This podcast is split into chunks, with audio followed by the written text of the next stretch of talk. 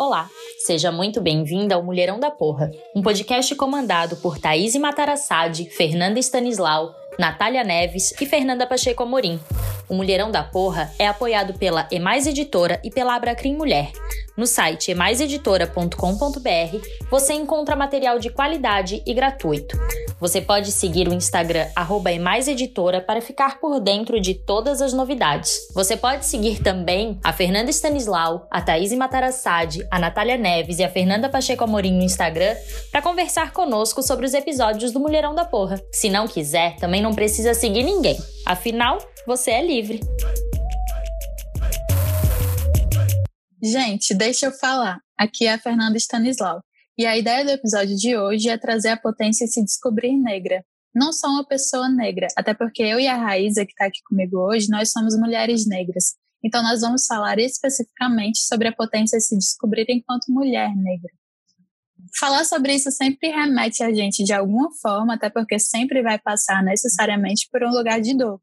E é muito comum, assim, a gente ver mulheres negras que não têm nem vontade de se debruçar sobre esses temas, de reconhecer as, essas próprias dores, por uma ilusão de que só seria isso, se descobrir enquanto negra só seria esse lugar de dor. Até porque no Brasil, né, a gente vive nesse Brasil que diz que existe uma democracia racial. Então as pessoas tendem a achar que ser negro é algo ruim, é algo a ser amenizado, é algo a ser negado. Só que, na verdade, você está negando para essa pessoa o direito à identidade dela. É quase como se falassem para a gente que a gente não é negro o suficiente para se reivindicar enquanto negro, mas a gente é negro o suficiente para sofrer racismo. Na verdade, se reivindicar enquanto negro é passar por esse lugar de dor para se potencializar.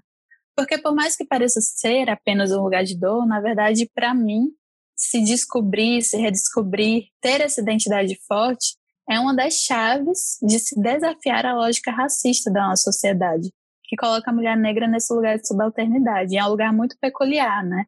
Nós já entendemos que o racismo direcionado à mulher negra, ele passa por lugares diferentes, porque ele se encontra com o eixo de opressão do gênero. E desafiar esse lugar permite que você entenda o que acontece, entenda o lugar que você ocupa, e aos poucos a gente vai conseguindo retirar da gente todos aqueles julgamentos externos de uma sociedade racista que a gente acaba internalizando e minando a nossa força individual. A Patrícia Hill Collins fala sobre o poder da autodefinição e a Audre Lorde ilustra bem como as mulheres negras acabam vivendo essa vida dupla.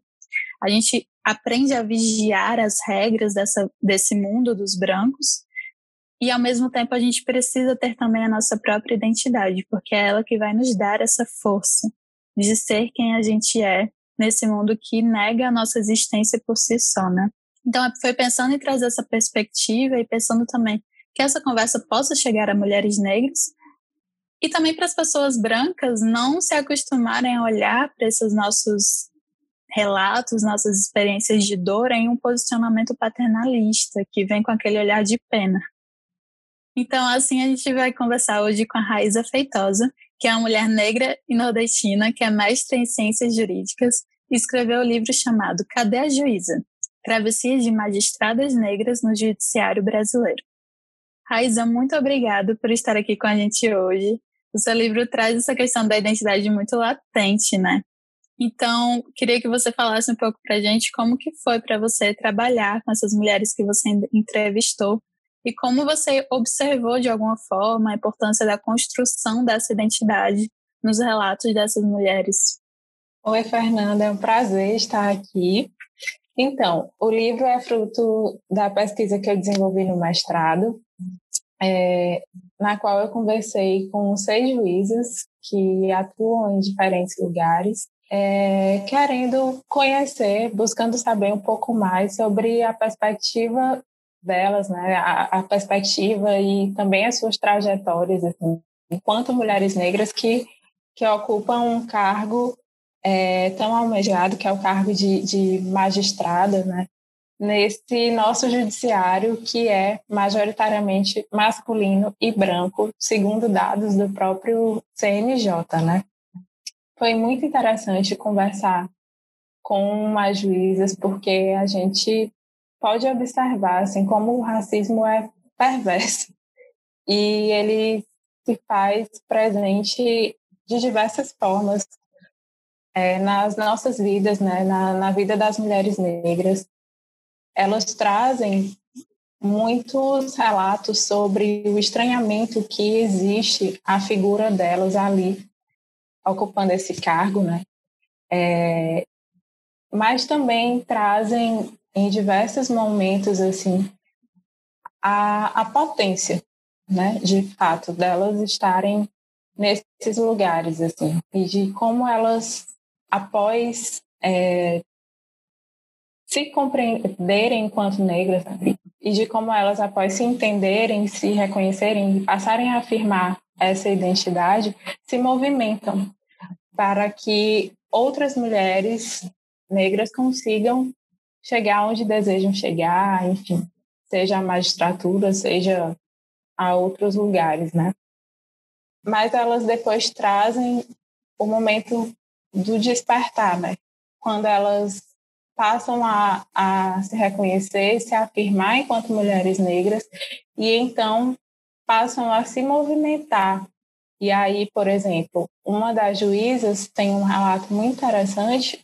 Ela diz que se percebeu, que parou para pensar nessa questão de que ela era uma mulher negra no dia em que ela se tornou juíza, porque ela viu uma foto da posse em que tinham mais de 70 e tantos juízes e ela era a única negra. E foi ali, olhando para aquela foto no dia da posse, que ela se deu conta de que ela era uma mulher negra. E logo em seguida, uma repórter veio perguntar se ela se orgulhava de ser a única negra ali. E aí ela parou para pensar rapidamente nessa questão e disse que, na verdade, isso não era motivo de orgulho. Ela se orgulhava por, pela trajetória individual dela, mas não era motivo de orgulho. Sim. E você falou de assimilacionismo, né, Raíza? E é muito interessante, porque realmente o quanto mais a gente acende, mais se espera que a gente não fale que é negro, não fale sobre racismo.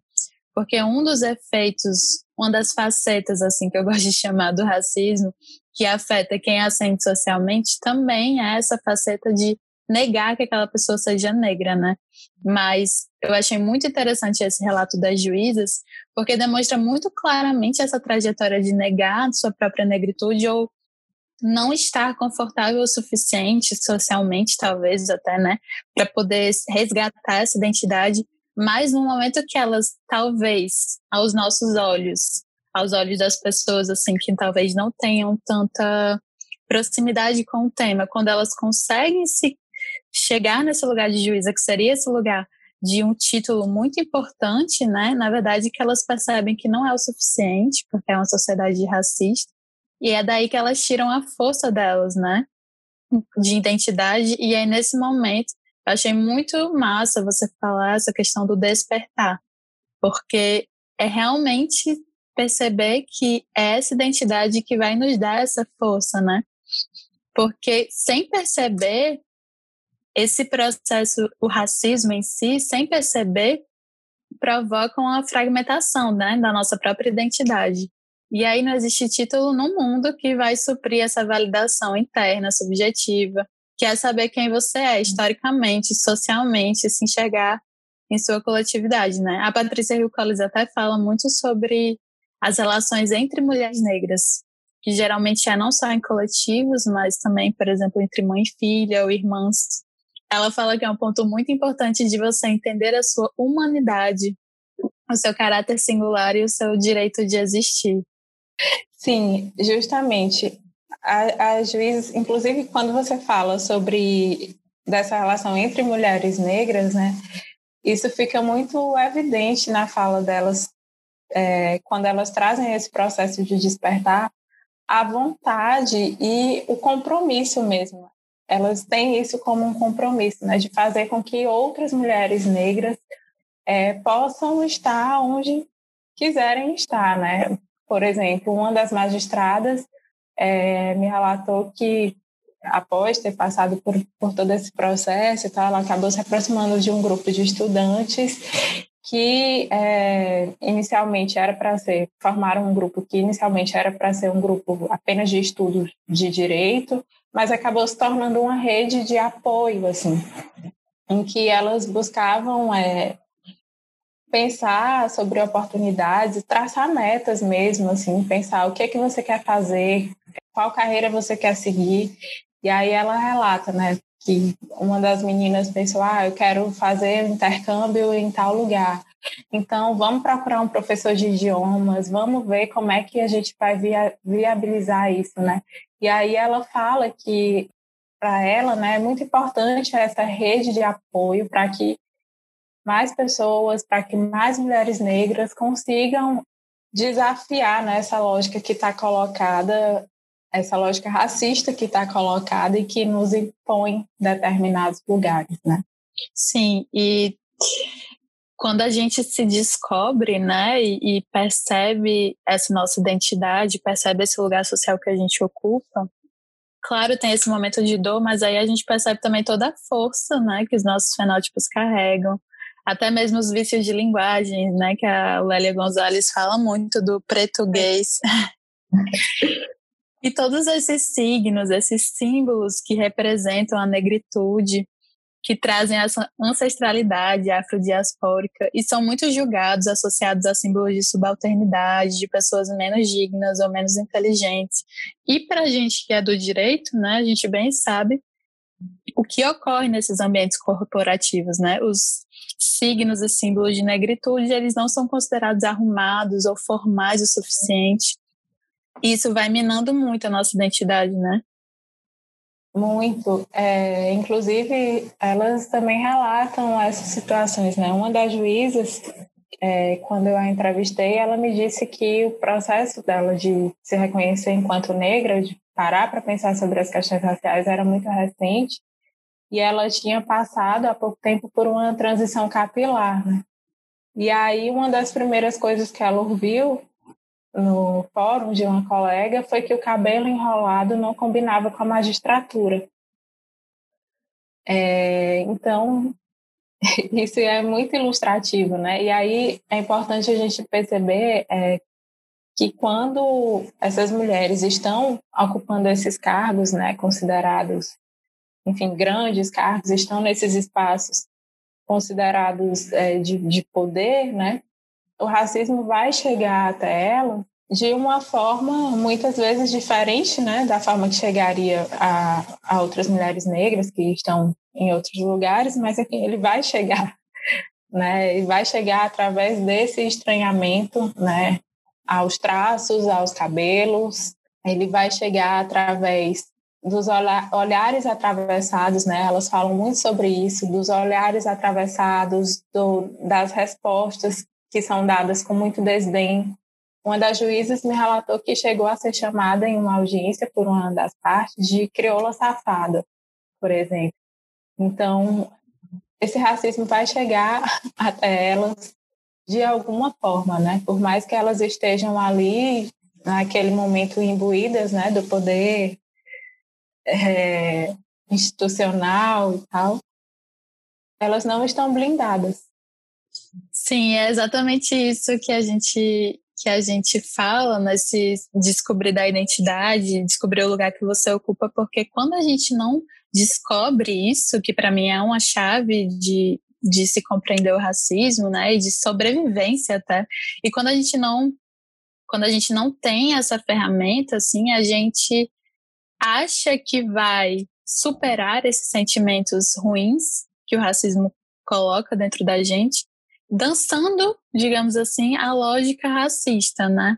Achando que a gente poderia vencer por essa dentro dessa mesma lógica, dessa narrativa. E aí, quando você entende, você percebe que não, que a narrativa está errada, não tem o que vencer, né? A narrativa está errada. Nós temos que sobreviver e fazer o nosso melhor, claro, mas não tem o que vencer. A Audre Lorde até falava que não tinha como você se libertar usando as ferramentas do, da casa grande, né? Do opressor, isso. Exatamente. E é uma alusão à escravidão, claro, muito forte. E a gente também tem que entender que o racismo que afeta as pessoas que ascendem socialmente não vai ser aquela face mais violenta, né? Que o racismo que afeta as pessoas em lugares socialmente mais vulneráveis, muitas vezes as afeta matando. E a gente sabe muito bem disso, aprisionamento e, e assassinato mesmo da nossa população negra. Mas a gente se ilude achando que descobrir a nossa identidade que vai fazer a gente sofrer. Na verdade, a gente encontra nessa descoberta da identidade uma chave de superação, né? De desafiar essa lógica, de se sentir suficiente, né? Sem precisar entrar nessa lógica e nessa dança que o racismo nos impõe, assim. Sim, justamente. É, inclusive, eu cheguei até essas juízas, né, através é, de um encontro que aconteceu em 2017, né, que foi o primeiro encontro nacional de juízas e juízes negros. E aí, enfim, cheguei até, até elas através disso. E muitas delas me falaram da importância que foi é, conhecer outros juízes negros, porque essa é uma outra questão, né? Muitas vezes elas estão ali, na maioria das vezes, solitárias, né? Em seus locais de atuação. São as únicas mulheres negras, as, muitas vezes as únicas pessoas negras naquele lugar. E aí elas, elas relataram a importância de conhecer e se reconhecer em outras pessoas que estão ali vivenciando uma situação é, parecida, né? E entenderem que o que elas passavam, inclusive, não era um problema individual, né? Mas sim uma questão estrutural é, que está aí colocada, infelizmente, né?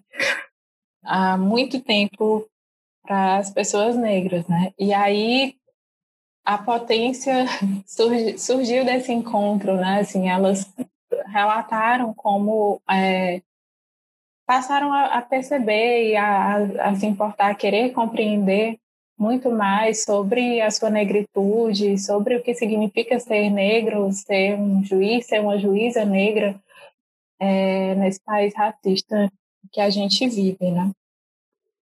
Sim, eu lembro até de um dos relatos de uma das juízas, né, que eu li no seu livro, que falava como ela demorou 10 anos, né, dentro da magistratura já, para que as pessoas reconhecessem ela enquanto a profissional qualificada que ela era. E é uma coisa que você não imagina que aconteça para um homem branco, por exemplo, né? Então. Porque a gente já imagina que você passou no concurso para juiz, as pessoas já automaticamente vão entender que você é qualificada, né? Sim, essa juíza, ela, eu começo o livro, na verdade, com um relato dela, e ela diz né, que desde muito pequena ela ouvia dos pais que ela precisava ser melhor, ela precisava ser boa duas vezes para que ela fosse reconhecida. E aí ela diz que de fato percebeu isso, né? Depois de se tornar juíza, ela precisou de 10 anos em uma comarca para que ela tivesse o trabalho dela reconhecido, mesmo sabendo da qualidade desse trabalho. Né? Ela via outros juízes recebendo distinções, enfim. E ela precisou de muito tempo, muito mais tempo. É... São etapas não ditas, né? Sempre terão desafios novos, né, para as pessoas negras, ainda que a gente tente conseguir nessa dança dessa lógica racista, sempre vai ter um próximo desafio, sempre vai ter um questionamento do nosso valor, né? E isso demanda uma energia muito grande, né? Uma das juízes colocava, né, que, que a energia que ela, enfim, dispensava, né, para poder lidar com essas questões todas, esses códigos não falados, como ela diz, poderia estar sendo utilizada ali para conseguir produzir mais judicialmente, enfim. Mas você precisa demandar energia para lidar com o racismo, né, que está ali Precisa estar tá sempre provando, né? Sim, precisa estar tá sempre provando que você pode estar ali, né? Sim, eu lembro até da Beatriz Nascimento, né? Que tem um trabalho sobre a obra dela, que ela era uma acadêmica também, negra, jovem, ela morreu bem jovem, inclusive, escritora, e ela falava assim, as pessoas me param na rua e pedem meu currículo inteiro, só para eu provar para elas que eu sou alguém digno de do mínimo respeito, né? Pois é. Achava muito interessante a trajetória dela. É, e falando sobre identidade, eu também sempre associo muito com o debate de reconhecimento e do Ronetti, né, que ele traz na obra dele sobre a luta pelo reconhecimento, principalmente nas esferas de amor, direito e estima. E a esfera de estima está muito ligado a essa noção de identidade. E ele fala sobre todos esses danos das relações intrasociais, esses danos da falta de reconhecimento externo, quando, por exemplo, negam as condições de igualdade. Ele fala, inclusive, como a escravidão gera uma morte social, né, para esses povos escravizados, que é justamente falando sobre os danos nessa na nossa identidade, na imagem que a gente tem da gente mesmo. E ele fala como esse lugar de dor é uma potência para que a gente se mobilize para resistir, enfrentar e transformar. E aí nesse ponto eu acho que como a gente falou aqui, essa potência também reside porque a gente vai superando e ressignificando a imagem que a gente tem da gente mesmo quando a gente se descobre enquanto negra, né? Porque a gente, quando a gente não se descobre, a gente internaliza sem perceber que ser negro é ruim. E aí por isso a gente não quer ir nesse lugar. Sim, é, eu acho que tem uma, uma, um relato de uma das magistradas que vai exatamente ao encontro disso que tu está trazendo, é, que é uma magistrada que me falou sobre uma menina de nove anos que ela conheceu. Né? Essa menina tinha passado por uma situação de racismo na escola. Ela ouviu que quem era da cor dela nunca ia ser nada na vida e chegou em casa querendo ficar branca. Passou talco no corpo, né? Depois, os pais dela conversando, ela correu para o chuveiro, passou muito tempo no chuveiro até que a mãe dela falou, lembrou que a juíza da cidade tinha a cor dela, na verdade era mais escura que ela, é, e mostrou uma foto. E a menina não acreditou, ela quis conhecer a juíza e prontamente recebeu ela no fórum, né? Quando, quando a menina chegou, levada pelo pai, e que, que ela enxergou a juíza ali vestida na toga, ela parou na porta e ficou com os olhos marejados, né, cheios d'água. E a juíza chamou ela e perguntou: Alguma vez alguém já lhe disse que você não poderia ser alguma coisa por causa da cor da sua pele? E aí ela balança a cabeça dizendo que sim. E aí ela, a juíza diz: é, Também já me disseram isso, mas eu estou aqui hoje para dizer para você que você pode ser o que você quiser. Se você quiser ser médica, se você quiser ser juíza, professora, enfim, o que você quiser, você pode ser. E aí depois ela soube que a menina andava na escola espalhando para os colegas que quando crescesse ia ser juíza, porque a juíza da cidade era muito parecida com ela.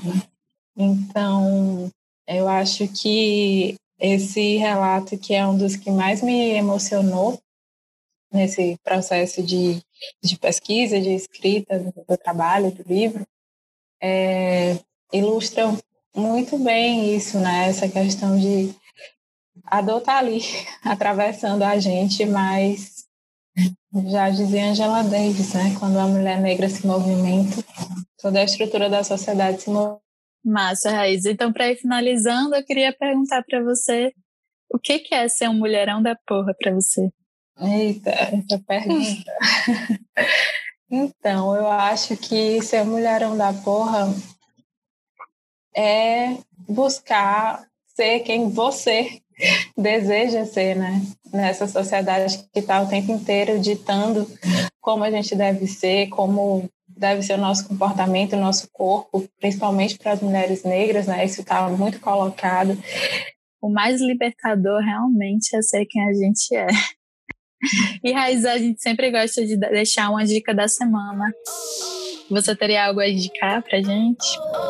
Então, é, a gente fala muito que os nossos passos vêm de longe, né? E aí eu penso que agora num, em um livro que se chama O Livro da Saúde das Mulheres Negras, Os Nossos Passos Vêm de Longe. Tem a Jurema Werneck na organização e tem textos, poemas, artigos, enfim, de diversas autoras, é, como Alice Walker, Angela Davis, Conceição Evaristo, Sueli Carneiro, Luísa Bairros, enfim, é, as nossas mais velhas, né? E essa é a dica de leitura. Verdade, nossas mais velhas. Então é isso. Obrigada, gente. Obrigada, Raíza. Muito obrigada por ter participado hoje. Obrigada, Fernanda. Foi um prazer. Tchau. Oi, oi. Meu nome é Rebeca. Eu sou jornalista cearense, nordestina. E eu gostaria de fazer uma reflexão hoje sobre o quão difícil é para as mulheres serem verdadeiramente reconhecidas no mercado de trabalho. Esse não é um assunto novo, mas infelizmente ainda é muito real, é uma dor que ainda é muito latente. Eu me recordo, no meu caso, que cubro o setor de política, que é um ambiente majoritariamente masculino, infelizmente ainda. É, eu lembro que quando eu entrei, quando eu comecei a trabalhar com isso, não só eu tinha a preocupação, eu e outros colegas tínhamos a preocupação de sermos boas profissionais, de apresentar um bom trabalho, mas nós estávamos o tempo todo tendo que provar o nosso valor, como se houvesse constantemente uma vigilância de comportamento, algo que eu não vi os meus colegas homens se preocuparem com isso.